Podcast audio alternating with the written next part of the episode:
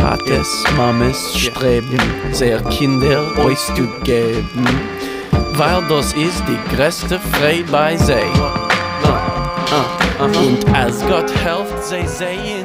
Bonsoir, vous écoutez l'émission Yiddish Heint, l'émission produite par la Maison de la Culture Yiddish Bibliothèque Medem, réalisée aujourd'hui par Daniel et Gilles Rosier est au micro. Alle tanzen, it's del duet. Kille a freilach. Et ce soir, j'ai le plaisir de recevoir Raphaël Goldwasser. Raphaël, bonsoir. Bonsoir. Bienvenue dans cette émission. Euh, j'ai le plaisir de vous recevoir. Nous allons parler de toute votre carrière de comédien Oh, oh. et de yiddishiste et de comédien en hébreu aussi. Vous avez une carrière absolument multiforme, mais c'est le, le- la raison pour laquelle euh, nous vous avons invité aujourd'hui, c'est parce que vous participez à un spectacle qui euh, manifestement a énormément de succès, qui est le cabaret de l'exil du, du théâtre Zingaro ou du cirque Zingaro, je ne sais pas Théâtre. comment on peut l'appeler, le Théâtre, théâtre, Zingaro. Zingaro. ouais. Théâtre équestre. Et voilà, théâtre équestre Zingaro, qui a donc lieu dans le chapiteau Zingaro, qui, qui se situe où, rappelez-nous? À Aubervilliers, À Aubervilliers. fort d'Aubervilliers. Un magnifique chapiteau en bois. Pour ceux qui ne l'ont jamais ouais. visité, ça vaut vraiment, rien que pour le chapiteau, ça vaut le coup d'œil. Absolument. C'est un univers en soi. Et d'ailleurs, je lisais sur le site de- du théâtre Zingaro que l'intention en créant ce, ce chapiteau, c'était de faire en sorte que le spectacle commence avant même le spectacle. Hmm. Et, et c'est vraiment réussi parce qu'on est Ah ouais. vraiment dans un univers, euh, dès qu'on rentre sous ce Mm. chapiteau, on est dans un univers euh, absolument extraordinaire. Hmm. Et donc, euh, vous participez à ce théâtre, de, à ce cabaret de l'exil, euh, qui est consacré à la culture yiddish, au Yiddishland.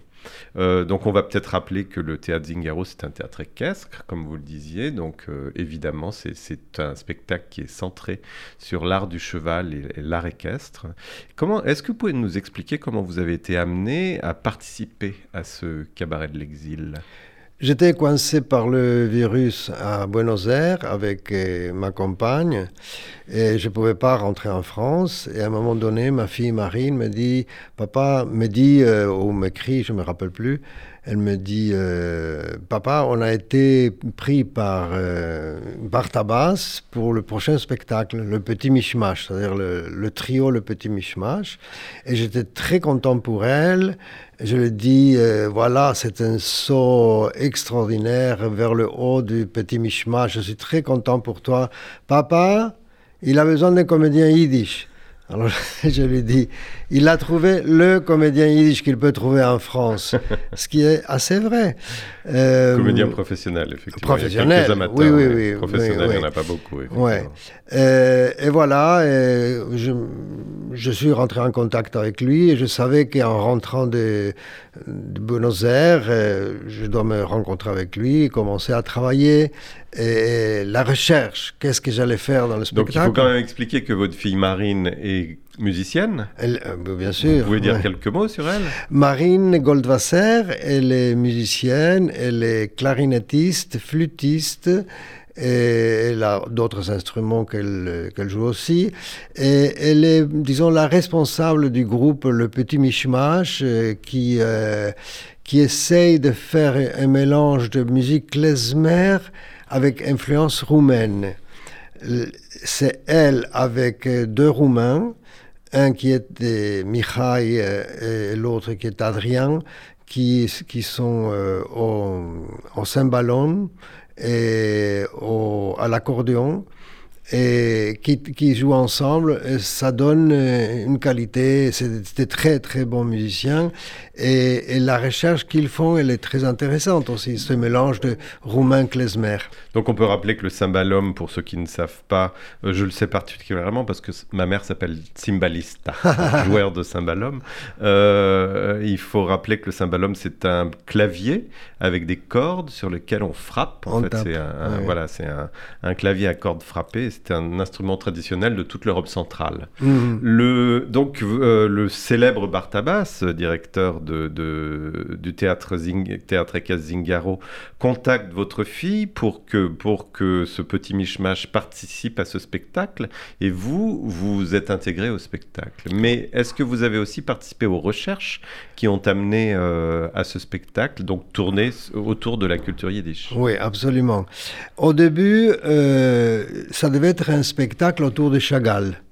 Ça devait s'appeler euh, Cabaret Chagall. Mais il paraît que la famille de Chagall n'était pas tellement d'accord. Et alors au début, j'ai cherché et trouvé des poèmes de Chagall à dire, non euh, Mais j'ai cherché aussi euh, les traductions, ce qui n'est pas évident, parce que Bartabas ne parle pas yiddish, ne lit pas le yiddish. C'est-à-dire que chaque chose que je lui envoie doit avoir une traduction, sinon il ne peut pas, peut pas le lire. seulement il peut, l'entendre, mais ça ne donnerait rien. Et et petit à petit, euh, quand on a compris que ça ne serait pas sur Chagall, du fait que la famille n'est pas d'accord, euh, on a commencé à chercher sur la littérature yiddish. Et Bartabas avait lu beaucoup de choses sur la littérature yiddish, sur le monde yiddish, sur le Bund, etc., etc. Même le Bund, qui était donc le mouvement ouvrier juif yiddishophone d'Europe orientale. Et hum, mais il ne pouvait pas lire euh, vraiment des poèmes. Alors il avait trouvé des bouquins euh, où il y a des traductions de certaines choses et il a fait toute une recherche, mais jusqu'à ce qu'il pouvait. Ça veut dire qu'il ne pouvait pas apprendre le yiddish pour ça. Et moi j'arrive et je commence à chercher du matériel euh, Manger, euh, Itzik Manger, donc Itzik un Manger, Sutzkever, des choses que je, que, je, que, je, connais et que je sais qu'elles sont traduites, qu'il y a des traductions. Et, et à un moment donné, j'ai eu l'idée de lui envoyer, j'ai enregistré euh, une conférence que Bashevis avait fait un jour à, à Stockholm, un jour avant euh, de recevoir le prix Nobel. Donc Isaac Bashevis-Singer, le prix Nobel de littérature yiddish, qui, a eu le prix Nobel en, 1970. Et c'est une conférence qu'il ne pouvait pas connaître parce que c'est une conférence qu'il il faut connaître le monde yiddish, il faut parler yiddish et il faut euh, savoir que ça existe. C'est-à-dire qu'il connaissait la conférence qu'il a fait mm, à Stockholm sur les fantômes. Les, les Juifs vont sortir de leur tombe et vont demander qu'est-ce qu'on a euh, publié en yiddish dernièrement, etc. Ça, c'est, il l'a fait en anglais. Oui, qui est très célèbre. Oui, très célèbre, très connu, mais il ne pouvait pas savoir. Alors moi, je lui amène une conférence euh, en yiddish. Et j'amène une certaine traduction et je lui ai envoyé ça par le téléphone. Et il me dit, ah, c'est ça qui m'intéresse. Et il a eu l'idée de faire que tout le cadre du spectacle, en fait, c'est une conférence sur la langue yiddish. Donc effectivement, vous êtes le, le, Isaac Bashevis-Zinger de, du spectacle et vous intervenez régulièrement dans ce spectacle pour dire des, des, bouts de cette conférence en yiddish et en français. Donc on entend beaucoup de yiddish dans ce, dans ce spectacle. Oui, pas suffisamment à, mon goût, mais bon. Enfin, on en entend quand même pas mal. Le, alors, euh, je comprends un peu mieux maintenant que vous me dites que qu'au début, il souhaitait faire un cabaret Chagall, parce que c'est, ça crève les yeux, effectivement. il y a certains tableaux ah euh, de, ce spectacle qui sont, qui sont des tableaux de Chagall. Absolument. Très inspirés de Chagall. Le, alors, un petit peu plus tard dans l'émission, nous vous écouterons euh, réciter une partie de cette conférence d'Isaac Bashevis-Singer, qui est, très, qui est, magnifique pour les gens qui connaissent le yiddish. Je pense qu'on est, on est nombreux hmm. à, à l'avoir entendu. Euh, alors, moi, ce qui me frappe beaucoup dans ce spectacle, l'autre fois, j'avais un ami qui me disait, bon, une fois... Pour une, une fois n'est pas coutume, les juifs sont sur les chevaux et pas sous les chevaux. Parce qu'effectivement, on a plutôt l'habitude à ce que ce soit les cosaques qui soient sur les chevaux et les juifs qui soient piétinés par les chevaux. Donc euh, c'est assez saisissant en fait de voir euh, cette rencontre de deux mondes. Qu'est-ce que ça vous a fait vous mais moi, je ne comprenais pas exactement comment on peut lier les deux choses. Et c'est vrai qu'il y a des moments chagaliens qui se font avec les chevaux qui m'ont convaincu que c'est pas mal, que c'est pas mal. Maintenant, euh, euh, c'est un peu du cirque. Oui, c'est vrai que, disons, avec le monde chagalien, on, peut retrouver des choses du cirque, des chevaux, etc. Mais les juifs en général, je ne sais pas s'ils avaient vraiment un lien avec des animaux en général. Maintenant, je parle des juifs du shtetl. Oui. Ils n'avaient pas tellement de, de liens avec des chats ni des chiens. Oui, on raconte cette histoire drôle qui dit si vous voyez un juif avec un chien, c'est que soit le chien n'est pas tout à fait un chien, soit le juif n'est pas tout à fait un juif. Oui. mais, euh, euh, néanmoins, euh, enfin moi j'ai été très enthousiaste à ce spectacle. Pourtant, j'avais quelques appréhensions en me disant ça va être, enfin quel type de vulgarisation entre guillemets est-ce que ça va être? Et j'ai trouvé que c'était extrêmement artistique Hmm. et, que ça faisait passer vraiment une, beaucoup d'émotions. Euh, j'ai le souvenir notamment de, de la prière El Malé Rachamim qui est, donc, qui est euh, sous forme d'un disque. Hein, Mais ça, par exemple, euh, Bartabas ne peut pas connaître ça. C'est ma fille Marine qui lui a fait écouter ça, qui lui a expliqué qu'est-ce que ça veut dire, etc. etc. Et c'est comme ça qu'il a décidé de, le, mettre dans le spectacle. Oui, néanmoins, c'est extrêmement fort. Alors, je ne sais pas si tous les, évidemment, tous les spectateurs peuvent pas peuvent pas l'apprécier autant que, que, que, les personnes qui l'ont entendu soit dans une synagogue, soit dans une commémoration du souvenir, puisque c'est la version El Rachamim dans laquelle on parle de, des gens qui ont été assassinés, Auschwitz, euh, Maïdan et Treblinka. Donc euh, je pense que le public ne comprend rien s'il ne connaît pas l'hébreu, mais il, entend au moins ces trois mots. C'est ça que j'ai trouvé très fort. Et des fois, à peine... Euh, il, par exemple, il y, a, il y a des pigeons sur un cheval noir, si tu te rappelles. Oui. Euh, avec euh, quelque chose qui, qui, qui fait comme. Euh, qui est en train de lisser l'espace, oui. oui. comme s'il n'y a rien. À Treblinka, il n'y a rien qui est resté. Il oui, oui, oui, tout, tout, brûlé, etc. Et si je me rappelle bien, les Polonais voulaient faire un un supermarché là-bas. Oui. Je ne sais pas s'ils l'ont fait finalement. Je... Mais bon. Non, je ne crois pas, non. Euh, non ouais, mais il y avait une idée comme ça, je ne sais pas si concernant Tervulinka, mais pour moi, c'était ça. Et les pigeons qui venaient sur le cheval, ils étaient six. six ah oui, oui. Euh, comme les six millions. Alors moi, par exemple, je, je parle avec une fille très, très intelligente, très euh, cultivée, et je lui dis, tu vois qu'il y a six pigeons elle, regarde. Ah oui, et quoi?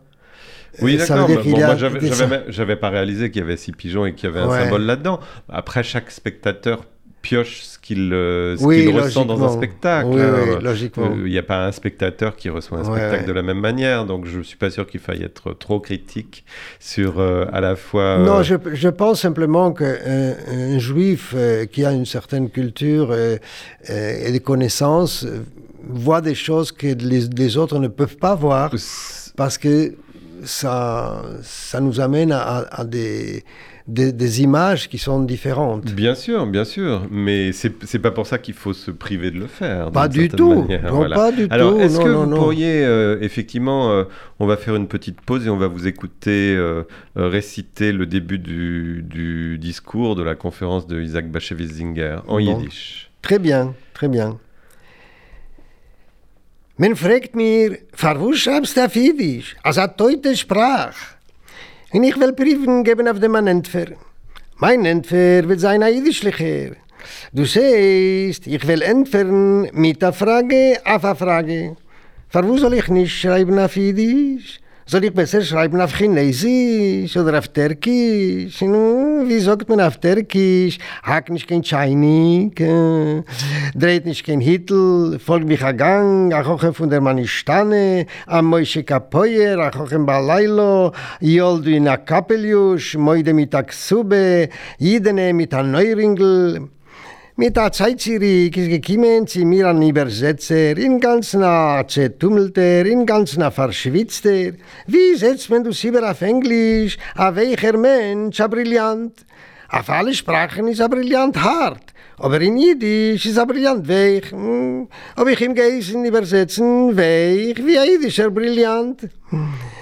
Äh, jene, wo es zählen werde, versichern mich, als Englisch ist die reichste Sprache auf der Welt. Aber ich bin geblieben bei der Überzeugung, als Jiddisch ist die reichste Sprache auf der Welt.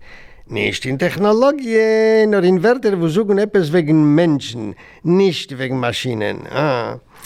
Zum Beispiel Ureman. Was kann man sagen auf Englisch wegen einem Ureman? Zwei Wörter in Schoen. A poor man. Schoen. Damit schreibt man euch das ganze Urmkeit auf Englisch. Ah.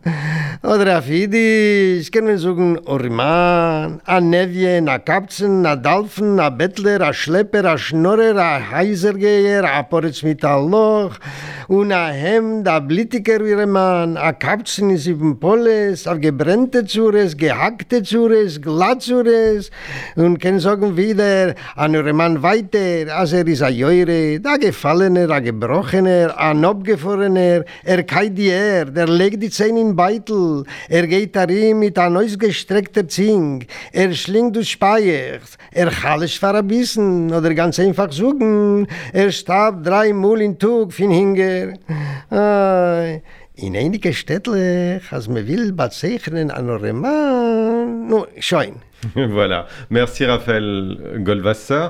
Euh, donc je rappelle que ce, cette récitation, c'est une conférence que Isaac Bashevis-Zinger a faite la veille de, du, du, jour où il a reçu le prix Nobel de littérature, alors qu'il était invité à un banquet par les Juifs de Stockholm, je suppose. Oui, oui. Donc des gens qui étaient susceptibles de comprendre le yiddish, puisqu'il l'a fait complètement yiddish. On, on, on peut l'entendre par euh, Internet et on entend les gens qui rigolent. Qui rient, oui, oui, oui tout à fait. Oui, alors je précise que dans le spectacle de Zingaro, euh, le cabaret de l'exil, auquel vous participez, vous récitez ce, ce, ce, discours, mais vous vous interrompez pour en donner la traduction française. Logiquement, oui. Et, et donc, euh, et donc, dans ce discours, là, enfin, en tout cas, le fragment que nous avons entendu, euh, grosso modo, Zing, Zinger dit le jour où un traducteur est venu me voir en me disant comment est-ce qu'on dit, et alors à ce moment-là, il donne toute une succession d'expressions yiddish Ouais, ouais, qui ouais. sont toutes plus savoureuses les unes que les autres.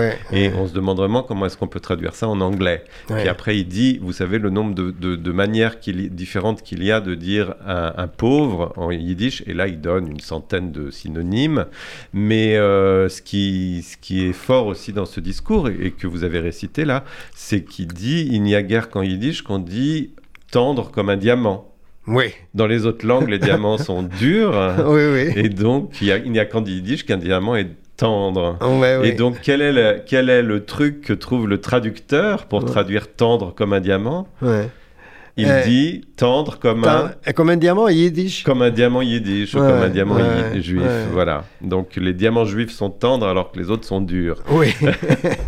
Le, alors, euh, donc je, je rappelle que le, le cabaret de l'exil de, de Bartabas, du, du théâtre équestre Zingaro, a commencé euh, mi-octobre euh, dans son, dans son chapiteau en bois d'Aubervilliers et va se prolonger. Vous me disiez qu'au au départ c'était prévu jusqu'à fin décembre c'est tellement plein que vous avez un contrat qui va jusqu'en mars. oui, pour fin mars. Donc, euh, j'incite tous les, tous les auditeurs à, à aller le voir parce que c'est vraiment un, un très très beau spectacle avec des moments très forts Mm. euh, sur la culture yiddish et sur le judaïsme en général, hein, pas Ouais, seulement la sûr, culture Bien yiddish. sûr.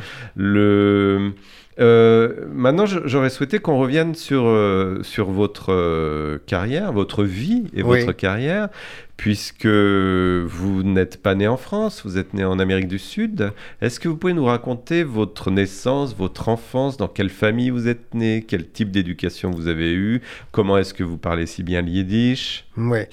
Je suis né dans une famille où on parlait le yiddish.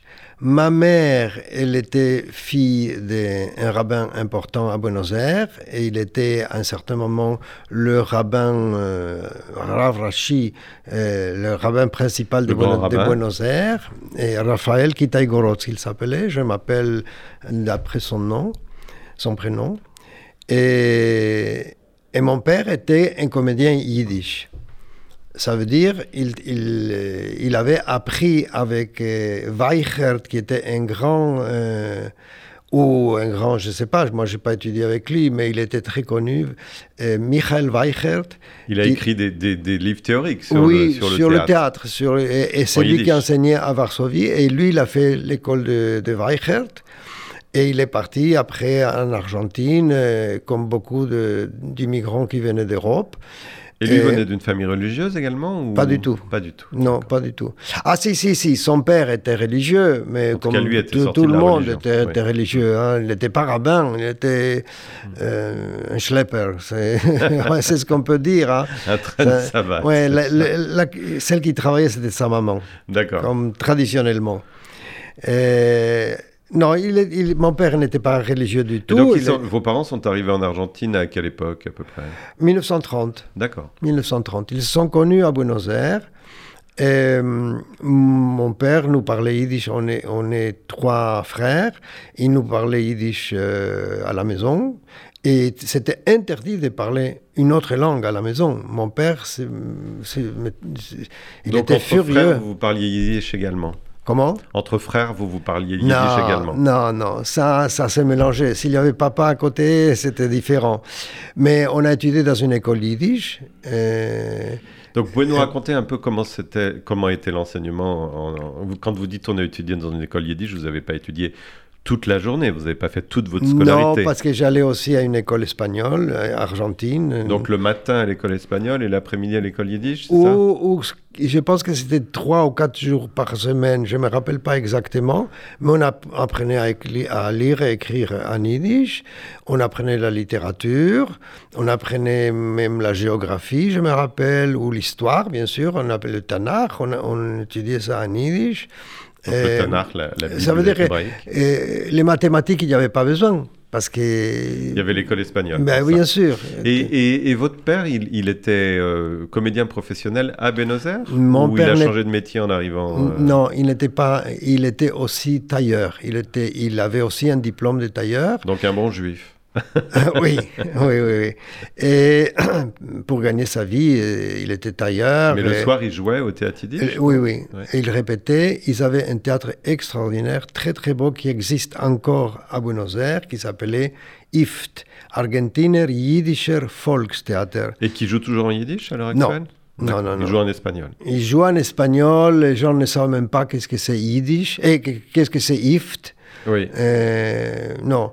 Euh, c'est un très beau théâtre. C'est un très beau théâtre. C'était très moderne à l'époque. Ah, vous voulez dire que ça joue toujours dans le même bâtiment Ah, dans le même bâtiment, oui. Et ce théâtre avait été fondé par le Parti communiste juif. Oui. Oui. Et hum, je sais, ils étaient, ils étaient les premiers, par exemple, à jouer euh, euh, Mère Courage de Brecht. Et en Argentine, c'était eux, en yiddish. En yiddish. Et ça, je le sais parce que c'est connu, ça, que- qu'ils étaient les premiers qui avaient traduit dans une autre langue. euh, non, ça, je ne peux pas dire, mais en Argentine, ils ont connu Brecht d'abord en yiddish. Et après, bien sûr, ils ont monté aussi en espagnol, Bien etc. Et c'était un très beau spectacle. Et donc, lorsque vous étiez enfant, vous faisiez du théâtre également? Moi, j'ai joué avec mon père, j'ai joué aussi avec d'autres comédiens yiddish qui cherchaient des enfants. Donc, Quand- dans des dans- pièces euh, Dans des pièces yiddish, oui. Et j'étais aussi amateur euh, quand j'étais enfant. euh, oui, on faisait des, des, spec- des spectacles amateurs, mais ça, c'est en espagnol. Et alors, est-ce que, donc à l'âge de 16 ans, votre vie change euh, fondamentalement? Qu'est-ce oui, que vous faites à l'âge je, de 16 je ans? pars en Vous Israël. partez en Israël. Alors, vous partez en Israël dans le cadre d'un mouvement euh, collectif ou à titre Non, individuel? Non, individuel. Je suis allé rejoindre d'abord mon frère aîné qui était au kibbutz. Et j'ai vécu au kibbutz euh, pendant deux ans et demi. Après environ deux ans ou un an et demi, mes parents sont arrivés. Et pourquoi est-ce que vous êtes parti en Israël? Vous ne voyez pas votre, euh, votre avenir en Argentine? Non, moi, à 16 ans, je n'avais pas ma volonté. Moi, j'étais un élève très mauvais à l'école. Je n'allais pas à l'école, je m'en foutais complètement. Et mes parents ne savaient pas plus quoi faire avec moi. Et ils m'ont envoyé en Israël. Mais ils avaient décidé de faire Alia. Donc Ils- c'est eux qui vous ont envoyé? Oui, oui. Euh, rejoindre mon frère au kibbutz. Ils sont, ils sont venus au kibbutz pour voir s'ils pouvaient s'habituer à la vie du kibbutz. Et non, ils n'ont pas pu. Ils sont partis du kibbutz. Je suis parti avec eux. J'ai fini mes études secondaires à Batiam. Et après, j'ai- je me suis inscrit à l'université en histoire générale et théâtre. En théâtre. Quand vous dites théâtre, c'était des études de théâtre ou Des études de théâtre. Des cours de- pour, non, pour non, non, non, les deux, les deux. C'était mélangé. C'était l'histoire du théâtre, des, des auteurs spécifiques, des dramaturges, euh, mais c'était aussi euh, de la philosophie sur le théâtre. Et tout ça, C'était c'était aussi à l'université de Tel Aviv. université. Si, ben, il y a beaucoup de comédiens qui sont sortis de l'université de Tel Aviv. Et en sortant donc de ces études, qu'est-ce que vous avez fait? Déjà à la seconde année, été euh, appelé par un théâtre euh, qui, qui, qui n'existait plus, qui s'appelait Ohel, c'était le théâtre de la Istadrout. Et il a fermé après, peut-être parce que comme je suis arrivé, il Donc devait la fermer. C'était le grand, euh, le grand syndicat euh, socialiste d'Israël, Oui, qui était oui. presque un État dans l'État. Enfin, c'était Oui, une super c'était un structure de État l'État dans l'État, d'Israël. absolument, Allez, Dans absolument. ces années-là, oui. Oui, alors euh, ce théâtre a été fermé, je ne sais pas, pour des problèmes économiques. Et j'étais appelé à Abima. J'étais quatre ans à Abima. Donc Abima, c'est le théâtre national d'Israël. Oui. C'est l'équivalent de la comédie française ou du théâtre Exactement. de l'Odéon, oui. Et après quatre ans, à, à cette époque, on pouvait devenir euh, stable dans le théâtre. Et c'est là que j'ai décidé de partir. euh, C'est-à-dire faire- avoir un contrat euh, permanent. un peu permanent, jusqu'à la, fin troupe. de la vie. Ah, jusqu'à la fin de la vie. Ah oui, oui, oui, oui, bien sûr. Mais après, en tant que retraité, j'imagine, euh, on pouvait recevoir aussi un salaire. Et vous avez décidé de partir au moment où vous À ce une- moment-là- une position stable. Oui, oui. Parce que ça m'intéressait pas de continuer de faire ces choses-là. Vous vouliez pas être un fonctionnaire du théâtre. Exact, exact. Et c'est ce que j'ai fait vraiment. Je suis venu en France, j'ai fait l'école Lecoq. Alors, euh, Ouais. c'est au moment où vous êtes parti de Abima que vous êtes venu en France. Oui, mais pour les études. Ah, pour les études. J'ai eu euh, une bourse pour faire l'école Lecoq en même temps, Donc j'ai l'école de fait Coq, qui est une prestigieuse école de théâtre à Paris. très prestigieuse. Pour moi, c'était une révolution, l'é- l'école Lecoq. Ça, je peux raconter des choses extraordinaires. Vous voulez mais dire que l'enseignement que vous y avez eu était pour vous beaucoup plus progressiste que ce que vous avez pu apprendre en Israël? Beaucoup plus intéressant. Ouais. Absolument, absolument. Est-ce que vous pouvez nous expliquer dans quel sens? Enfin, une idée qui vous viendrait je pense que euh, c'est aussi personnel. Ça veut dire que chaque personne euh, vit les choses différemment. Euh, il enseignait le coq des choses comme le masque neutre, que- qui était de la philosophie vraiment, mais, mais vécue. Ça veut dire... euh, Alors, qu'est-ce que c'est que le masque neutre? Moi, je connais pas du tout. ah ben, le masque neutre, c'est un masque qui vous, vous exige de vous d'apprendre qu'est-ce que c'est un comportement neutre, qui n'a aucune tendance, Donc, Euh, aucune expression. aucune expression, mais où il y a un mouvement. Et le Mm. mouvement, il est très clair. euh, et, et à un moment donné, ça commence par l'identification avec les quatre éléments euh, qui sont la terre, l'air, euh, l'eau, le feu. Feu. Et ça, c'est révolutionnaire. Pour moi, c'était révolutionnaire. Euh, et après, il y a le mélange des choses. euh, Le, feu et, et l'eau qui, qui, qui fait bouillir l'eau. Et, au- au- au- la terre. Et, Donc, on est- et- on- effectivement, pour un béotien comme moi, on est très, on est très loin d'imaginer qu'on peut apprendre ça dans, dans des cours de théâtre. Ah oui, oui, non, mais c'était, c'était une autre manière de travailler avec son corps. euh, Et donc, vous avez passé combien d'années avec euh, Deux ans. Deux ans. L'école, c'était deux ans. J'ai fini les deux ans. Et ensuite, vous retournez en Israël. Et je suis retourné et demandé encore une bourse pour continuer parce que j'avais envie de retourner en France. Et je suis, j'ai reçu une- encore une bourse. Et là, je fais, j'avais fait la maîtrise. Et là, je devais préparer, j'ai préparé mon DOA qui n'existe plus aujourd'hui en France. Oui, ça s'appelle Master 2 maintenant. Ah oui, DEA, Master oui, deux. oui. Et je- j'avais déjà fait tout ce qu'il fallait pour écrire le doctorat. Et là, je suis tombé malade de, de tuberculose. Ah oui. Bonjour. Ouais, ouais, ouais. C'est très intéressant. Et j'ai décidé de repartir avec euh, celle qui est devenue après ma femme et en Israël parce que je ne pouvais plus supporter. Je, je voulais retourner à une vie normale qui était le théâtre, et, etc. D'accord, donc vous avez continué votre carrière euh, J'ai pas fini mon doctorat. de comédien. euh, Oui, oui, oui, tout de suite, tout de Ouais. suite. Oh, j'étais très bien reçu parce que j'avais, j'amenais vraiment une façon de, de travailler le, le théâtre, les personnages, euh, d'une façon corporelle, mais aussi avec le texte, et, que ça allait ensemble, c'était très fort. Et en tout, vous avez passé combien d'années en Israël? 25. Et euh, quelle est la raison pour laquelle vous êtes parti d'Israël? C'était pour des questions de carrière? Non, j'avais un très bon nom en Israël.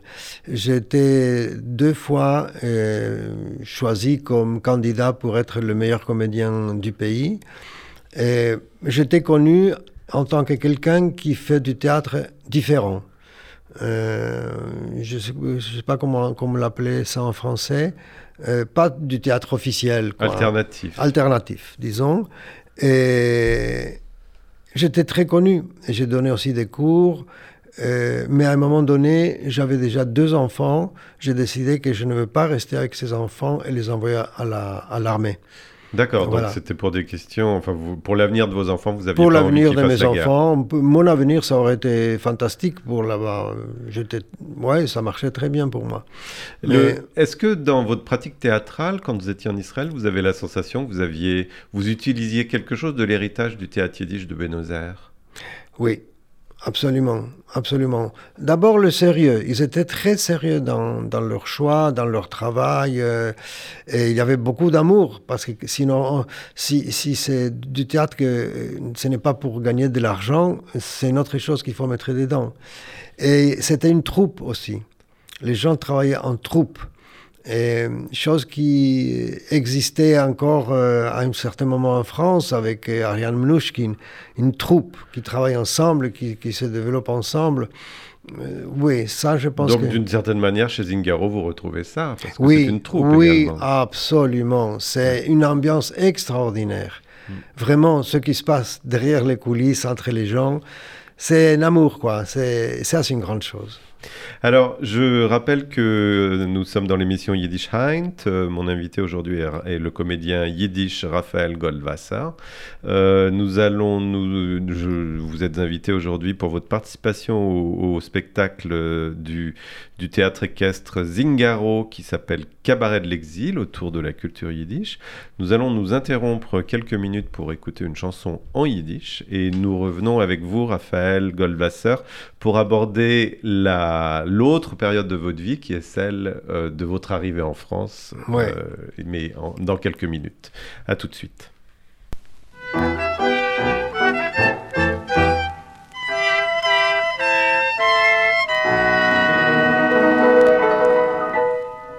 Jedes Volk singt sich verschieden, jeder miteinander mein, noch a Liederle bei Jiden, hot go ab zund khay oy fakhas at noyim freit zir da yidem welt nisht mit er shikert nisht ve bad goyim no singt sich zi a yidish li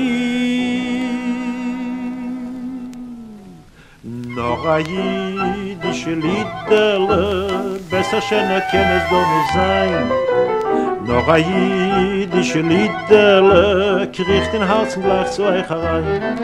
Weil noch a jidisch Liedl, singt sie doch allein. Dann nimm je klezmerl dein Fiedl, weil mir a Tänzel gehen.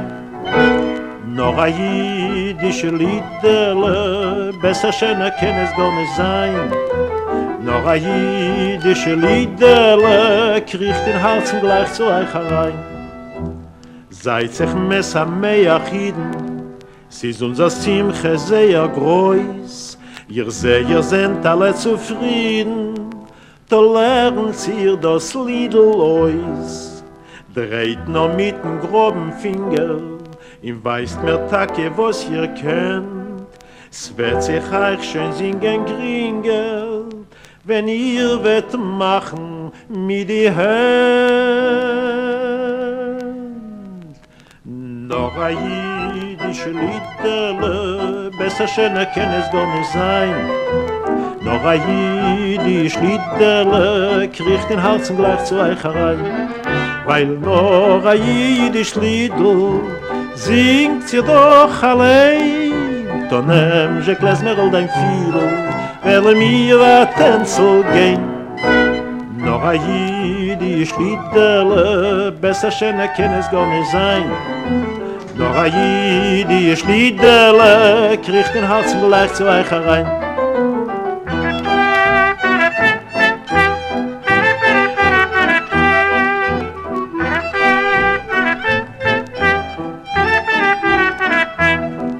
Weil noch a jidisch Lied do Singt sie doch allein. Dann nimm je klezmer ol dein Fiedel Weil er mir a Tänzel gein Noch a jidisch Liedele Besser schön erkenn es gar nicht sein.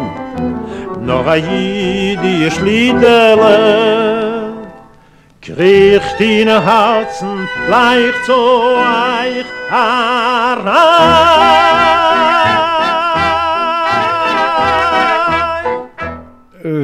Vous écoutez l'émission Yiddish Heint, l'émission produite par la Maison de la Culture Yiddish Bibliothèque Medem, réalisée par Daniel. Aujourd'hui au micro Gilles Rosier. J'ai le plaisir de recevoir le comédien yiddish Raphaël Goldwasser. Nous venons euh, d'entendre une chanson yiddish qui s'appelle la Yiddish Lied, chantée par Simon Osowitsky. Alors cette chanson, pour vous résumer un petit peu, dit en gros, eh ben, les, les goyim quand ils se rencontrent, ils s'enivrent, et les juifs quand ils se rencontrent, ils chantent des chansons. Le, donc euh, Raphaël Goldwasser, euh, nous avons évoqué avec vous votre participation au spectacle du théâtre équestre Zingaro, mené de main de maître par Bartabas. Et ce théâtre équestre consacre un spectacle sous le titre Cabaret de l'exil à la culture yiddish.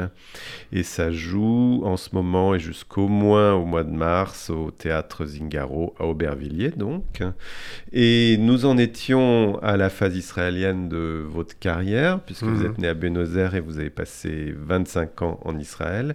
Nous allons bientôt aborder la phase française de votre carrière, mais avant cela, je voudrais faire deux annonces de, de- d'activités de, la Maison de la Culture Yiddish. Euh, je voudrais annoncer euh, une conférence qui aura lieu par Zoom, par, euh, donc en, en distanciel, par Tal Rever Ribowski, qui est aussi le euh, directeur de la Maison de la Culture Yiddish Bibliothèque Medem. Cette conférence a pour titre La longue histoire des mots français en yiddish. Il faut savoir qu'en yiddish, il y a un certain nombre de mots français qui ne sont pas tous rentrés à la même époque dans le yiddish. Certains sont très anciens, datent de plus presque 1000 ans, et d'autres sont beaucoup plus récents. Donc Tal Hever Ribowski euh, fera un petit topo sur le sujet. Le 13 novembre, euh, c'est un samedi de 18h à 19h30. Donc samedi 13 novembre de 18h à 19h30, la longue histoire des mots français en yiddish. Vous pouvez vous inscrire euh, en allant sur le site internet de la Maison de la Culture Yiddish. Vous tapez, c'est yiddishweb.com, mais vous tapez Maison de la Culture Yiddish et vous tombez dessus. Je précise que les inscriptions ferment 30 minutes avant le début de la conférence, parce que des fois, il y a des gens qui ne comprennent pas pourquoi ils ne peuvent pas rentrer alors qu'ils arrivent 10 minutes après le début.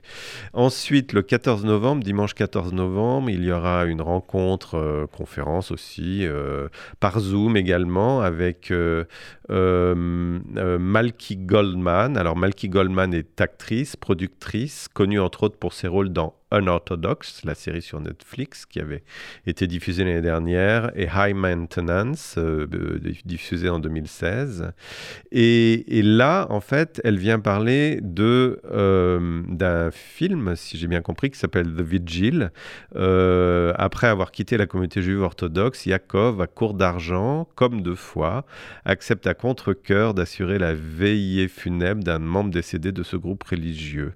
Voilà, donc elle va évoquer euh, la magie dans la culture yiddish. Euh, et ce- cette intervention sera à la fois en anglais et en yiddish sur Zoom le 24 novembre, le 14 novembre, pardon, dimanche 14 novembre de 20h à 21h30. Vous pouvez également vous inscrire euh, à partir du site de la Maison de la Culture Yiddish. Nous je reviens avec euh, Raphaël Goldwasser, le comédien yiddish Raphaël Goldwasser. Donc, euh, nous, vous, quittez Israël, ça c'est en quelle année que vous quittez Israël? En, en 19, disons 1990. C'était fin 1989. 1989-1990, après 25 ans en Israël Oui. et une enfance à Buenos Aires. Et vous installez en France. Mais alors, Ouais. vous installez pas à Paris, vous installez à Strasbourg. Oui, parce que j'avais été invité à Strasbourg pour euh, euh, un festival de culture euh, européenne, de littérature européenne, euh, qu'ils ont fait une fois, après c'est jamais revenu. Ils avaient fait un coin euh, pour le yiddish. Et, et on m'a demandé de participer à cette, euh, ça s'appelait festival, je pense, ou rencontre européenne, je ne me rappelle plus. Et il y avait un, un coin euh, pour le Pour le yiddish. yiddish. C'est comme ça que vous avez connu Strasbourg. Oui, et spécifiquement, c'était euh, Sutzkever. Avram Alors- Sutzkever, alors, donc je le grand poète yiddish. ouais, j'ai fait connaissance avec Sutzkever, il m'a donné des bouquins. Il- lui, il venait aussi. Ah oui, parce que Ouais. évidemment, lui était vivant et donc il était invité. Oui, oui. Et, et voilà, moi je lisais de la, de la poésie de Sutzkever. Et est-ce que vous connaissiez bien la littérature yiddish euh, à cette époque? Oui, oui, oui, oui, bien Oui. sûr. Hmm. Qu'est-ce que c'est bien? Ce n'est jamais fini. Non, c'est jamais fini, mais Ouais. euh, il y a certaines personnes qui découvrent euh, à l'âge de 50 ans qu'il existe une littérature Non, yiddish. C'était non, pas non. votre cas. Non, non. Vous avez baigné, dans la culture yiddish oui, dès, la, oui, votre plus tendre bien enfance. sûr, bien sûr. Euh, et, et donc vous installez à Strasbourg et, et tout. Alors vous- il faut dire que vous avez dirigé le Lufttheater, le théâtre en l'air à Strasbourg, mais tout de suite vous avez créé le Lufttheater? Et ça a pris deux ans en fait. Au début, euh, simplement, je, cherchais euh, mon gagne-pain. J'ai compris que si on n'avait pas vraiment une, euh, une compagnie à soi, on était dépendant toujours de quelqu'un qui vous donne du travail. Mais moi, je connaissais personne et personne ne me connaissait. Alors, j'ai monté une compagnie qui s'appelait à l'époque Art Théâtre en Espace. Schön, Art Théâtre en Espace, c'est beau. Mais bon, ça n'a pas duré longtemps. Et à un moment donné, euh, par cette compagnie, j'ai monté Die Megille Finizig Manger, Donc la Megillah du poète yiddish Itzik Manger, qui, qu'on a qui- fait yiddish et français, dans le même système que j'ai fait après plusieurs fois. Et donc la Megillah qui, qui- qui- dont les personnages sont des personnages de Purim. oui, oui. Et ça a eu un succès extraordinaire. Mais vous l'avez fait en yiddish ou yiddish et français Yiddish français. Les, les chansons étaient en yiddish et euh, même dans les chansons, on avait trouvé des manières de, de chanter des paroles pour expliquer. Mais qui est-ce qui chantait en yiddish? Vous? Moi aussi, tout le monde. Il y avait Astrid Ruff, bien sûr, il y avait Isabelle Marx, il y avait Didier Doué. Donc des, Qui, des gens qui chantaient déjà, en yiddish quand euh, que oui, vous avez mais oui, rencontré non, Didier Doué, il n'a jamais. Donc Mais c'est il apprenait les par cœur. Oui, oui, Oui. oui, oui, Il fallait former ces gens-là. Ils ne connaissaient pas tout- toute la, mu- la musique, l'existence de, ce, de, de cette pièce. C'est une très belle pièce. Et Astrid Ruff, elle, chan- elle chantait déjà en yiddish euh, quand vous l'avez rencontrée je pense qu'elle elle, com- elle avait commencé à ce moment-là à s'in- à s'intéresser. D'accord, il faut Ouais. préciser que Astrid Ruff, cette année, a reçu le prix euh, Yidel Korman pour Oui. la culture yiddish pour sa contribution à la diffusion en tant qu'artiste Oui. de, de la culture yiddish. Euh, donc, vous créez le Lufttheater, vous Oui. commencez par la Megille de Itzik Manger. Et quand je, quand je monte la McGill, et ça a eu un succès fou, et on, on- on me contacte de la DRAC, la- le département régional des affaires culturelles, le ministère de la Culture, et la ville de Strasbourg. Et on me dit que si je me consacre, que d'abord qu'ils n'avaient jamais entendu parler qu'il y avait un théâtre yiddish, et, et que, et que le yiddish était une langue tellement proche de l'alsacien, c'était c'était extraordinaire. Je suis arrivé où il fallait, quoi, à ce moment-là. Est-ce que vous Et- aviez la sensation, est-ce que vous avez choisi Strasbourg en vous disant, au moins quand je jouerai en yiddish, les gens comprendront ce que je dis? Pas du tout. Je ne savais pas où, où- où j'arrive. On m'avait invité pour ce festival avec, Sutzkever, avec le- les poèmes yiddish, etc. Parce que c'est vrai, c'est- la grosse différence avec Paris notamment. C'est-à-dire que Ouais. quand, si vous faites un spectacle yiddish à Paris, à part les juifs yiddishophones, personne ne comprend rien. Tandis Ouais. qu'à Strasbourg, les gens qui connaissent l'alsacien sont Hmm. capables de suivre, plus ou moins. Bah, ouais, Plus ou moins. Plus ou moins. Il faut les aider. Il faut toujours faire une traduction. Ça peut se faire aussi à Paris. Il n'y a aucun problème. Problème. Euh, je le fais, je le fais, ça c'est pas un problème. Voilà, ce texte, je le fais yiddish français, yiddish français, les gens comprennent. Et ils ont l'impression aussi de comprendre le yiddish, du coup, c'est vrai. Et bon, alors de la DRAC et la, la mairie de Strasbourg, ils m'ont dit si tu te consacres à cette culture et au théâtre yiddish, nous on va t'aider. Pendant trois ans, j'ai reçu des subventions, j'ai monté des belles choses, et qui toujours ont eu un succès fou. On, aurait l'impression que, le public alsacien était des juifs qui, re- qui retrouvaient leur euh, culture, ou quelque chose comme ça. C'était c'était très très bon. Voilà. Pendant trois ans, ils m'ont donné d'une façon euh, automatique euh, des subventions. Après, quand on a des subventions, après, il y a la Fondation pour la mort de la Shoah qui a commencé à un moment donné. Euh, il y a d'autres fondations, etc. Mais est-ce que c'était une personne en particulier à la DRAC qui était particulièrement sensible à cette culture ou... Non, non, Parce pas que c'est assez rare que la DRAC dise tenez, si vous faites ça, on vous donne de l'argent. c'était la personne sûrement qui était là-bas et qui était alsacienne et qui euh, aussi il y avait des échos, des gens euh, qui disaient mais c'est extraordinaire, qu'est-ce que c'est ça? On comprend, c'est proche à notre langue, etc. Et c'est du théâtre, et de la musique, ils ne savaient pas.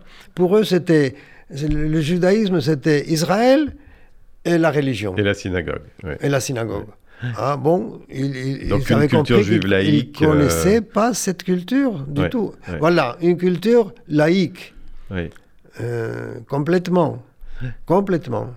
Et ça, c'est la culture yiddish. Et donc, vous avez passé combien d'années à Strasbourg avec le Louvre Théâtre hein? 28 ans. 28 ans. 28 Et ans. Vous n'avez pas seulement fait des spectacles. Alors, on peut citer, vous avez monté Métamorphose d'une mélodie de Yitzhak Oui, oui, mais ça, c'est un spectacle. Oui, est-ce que vous pouvez citer quelques productions du Louvre Théâtre? Oui, on a fait Zinger Cabaret. Donc, qui un était- cabaret Zinger. Oui, qui était basé plutôt sur euh, le tribunal de mon père. Euh, après, on a fait Itzik Manger, euh, la Megillem, on a, on a fait aussi die Chumeschlieder. Donc, euh, les, les, les, les chansons, les poèmes, les Oui, chansons die du- Chumeschlieder, on a fait aussi de Manger, on a fait aussi Das Buch von Gan Eden, le livre du paradis. Oui. Euh, Aleichem, on a fait pas mal Sholem Aleichem. On a fait le rêveur de Jean-Henri Blumen avec de la musique et qu'après on a... Et vous, vous récitiez des, des monologues de Sholem Aleichem Ah aussi. oui, j'avais un spectacle de trois monologues de Sholem Aleichem, très connus. Les trois monologues sont très connus. C'était en yiddish. Je l'avais fait aussi en français et aussi en yiddish.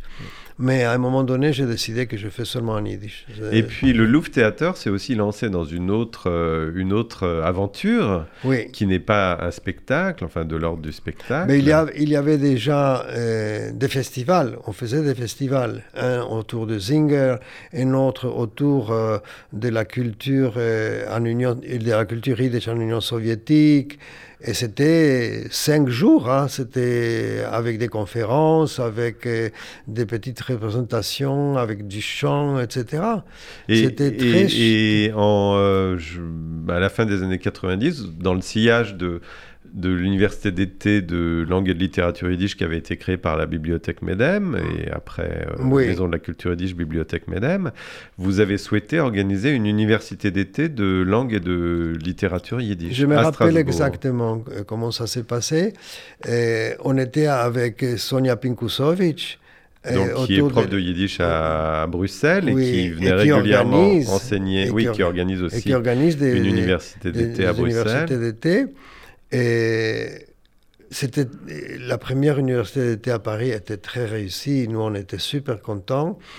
Et, et on dit, je me rappelle, c'est toi qui étais le directeur? Oui, oui, c'est moi et qui, l'ai créé. et Oui. Je me suis fait des cheveux blancs avec ça. Oui, ben, c'est comme ça. On dit, et on dit, oh, on le fait l'année prochaine. C'était la première. Ouais. Et tu as dit, je pense que c'était toi ou Niborski qui a dit, non, on ne pourra pas parce que l'année prochaine, c'est euh, c'est le, championnat de football ou quelque chose La comme Coupe ça. du Monde, La. Coupe du Ouais, Monde. ouais. Et il n'y aura Ah oui, pas c'est-à-dire que d'hôtel. oui, parce qu'on avait l'intention de le faire tous les ans à Paris. Oui. Et on s'est dit, c'est pas la peine parce que les, y gens pourront d'hôtel. pas se loger. Voilà, ouais, ils ne pourront pas se loger. Et alors, on s'est regardé avec Sonia, on a dit, oh, on le fait nous?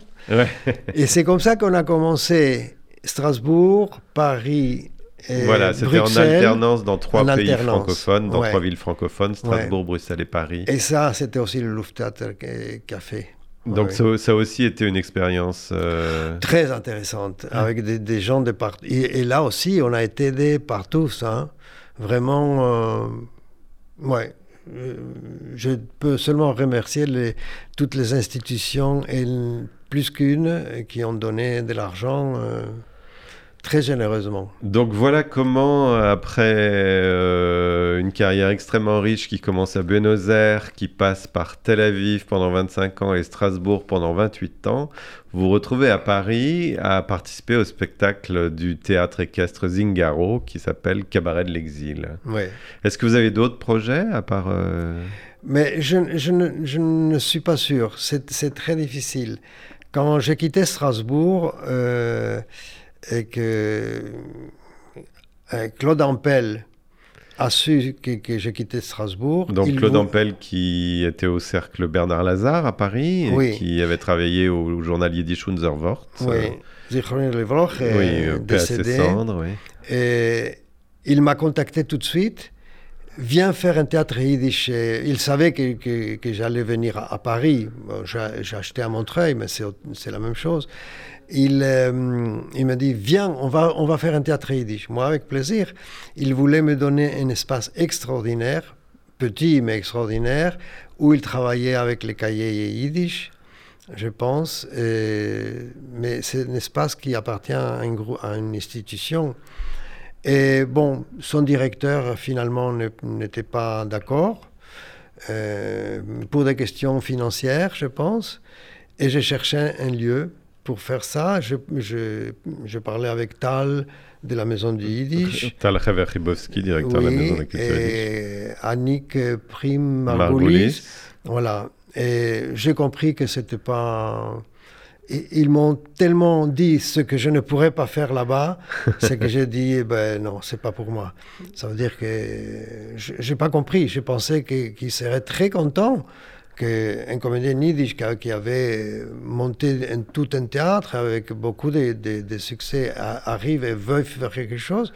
Et j'étais très déçu. Et depuis, euh, je, je dis, bon, peut-être c'est la fin. euh, D'accord, vous, n'êtes pas que- relancé dans une entreprise personnelle, euh, non, en tout cas. non, non, non, je ne le ferai plus. Je n'ai pas la force. euh, C'est beaucoup, beaucoup de travail. Oui, c'est beaucoup de travail, effectivement. Ouais. Ben, Raphaël Goldwasser, merci beaucoup d'être venu Merci. dans l'émission Yiddish aujourd'hui. Mm. Donc je rappelle que vous intervenez, vous êtes le récitant dans le, le cabaret de l'exil du théâtre équestre Zingaro, qui a lieu euh, dans le chapiteau Zingaro à Aubervilliers, cinq fois par semaine, c'est ça? Il y a Pour relâche? l'instant, cinq fois par semaine, ça changera un peu. Euh, je pense seulement en mars, ils vont commencer à trois ou quatre fois par semaine. Ça dépend. Des... En tout cas, pour l'instant, on peut le voir cinq fois par semaine au Oui, théâtre Zingaro. Et Sauf lundi peut- et jeudi. Sauf lundi et jeudi. Donc et on peut dimanche à 5h30. Réserver les billets sur le site du théâtre équestre Zingaro. Merci beaucoup, Raphaël Merci. Merci. Tates, Mames streben, sehr Kinder euch zu geben, weil das ist die größte Freude bei sie. Und als Gott helft sie sehen, unter der Gruppe das Kind stehen, geht der Tate zu der Klezmer a geschrei. Nu alle tanzen in stel du ey hop killer a freilach hop. Killer nu ich er hop hop hop. Hop das ganze leben hat der welt die bop killer du lo mir gein a tanzen wie lang es los ich no ay ay ay git doch das so git lo mir alle tanzen du in der rhythm.